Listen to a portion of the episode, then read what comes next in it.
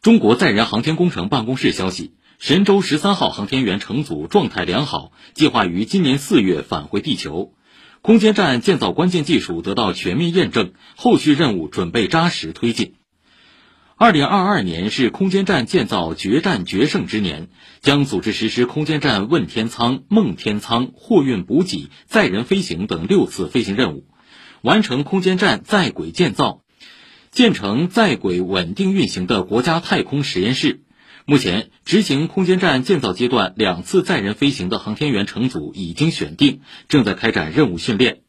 此外，中国载人航天工程办公室与联合国外空司共同遴选的首批空间站应用项目，有望于今年开始陆续上行。